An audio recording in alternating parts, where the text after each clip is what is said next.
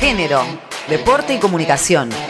En la cancha nos van a ver por una paridad en todos los espacios deportivos. Se realizó la entrega de los premios Ciudad de Río Grande, en la que se destacaron a representantes de 36 disciplinas deportivas. La novedad y el reclamo es que no hubo presencia femenina en la terna de fútbol 11, siendo que varios clubes trabajan por el crecimiento y desarrollo de la disciplina de manera oficial. Al respecto, Matías Ramos, presidente del Club Saca Chispas de Tierra del Fuego, comparte más detalles. No se ternó a ninguna jugadora de fútbol femenino. Sí, sí, en la terna para fútbol 11 estuvieron ternados tres varones. Creo que es algo que no tenemos que dejar de pasar por alto. Acá el fútbol femenino cancha grande se practica de manera oficial. Hay un equipo que es Sacachispas que está clasificado a la próxima Copa Federal por haber salido campeonas anuales en el 2021. Y bueno, creemos que estos son actos repudiables que no tienen que volver a suceder y es algo que hay que visibilizarlo para que no vuelva a pasar, porque creemos que atrasa lo que es el desarrollo del fútbol femenino atrasa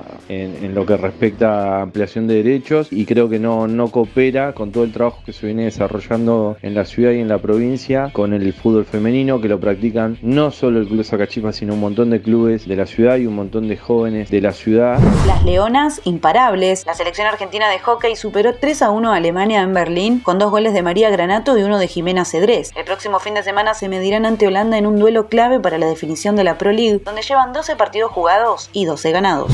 Ocho clasificadas de primera para la Copa Federal. Se viene la segunda edición de la Copa Federal de Fútbol Femenino, certamen que reúne a los mejores equipos del torneo superior con los ganadores de las ligas regionales y provinciales, y ya se definieron los ocho clubes clasificados de primera división. Guayurquiza, Boca Juniors, Racing Club, River Plate, Huracán, Rosario Central, Lanús y San Lorenzo. Representación femenina en el arbitraje del Mundial Qatar 2022. Por primera vez en la historia, FIFA designó a seis árbitras para el Mundial Masculino de Fútbol Qatar 2022. Árbitras principales, Stephanie Frappard de Francia, Salima Mukasanga de Ruanda, Yoshimi Yamashita de Japón y asistentes Neusa Bak de Brasil, Karen Díaz de México y Catherine Nesbitt de Estados Unidos.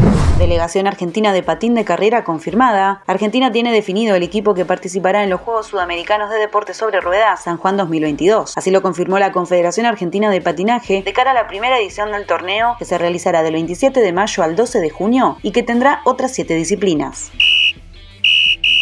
Informó Yamila Castillo Martínez.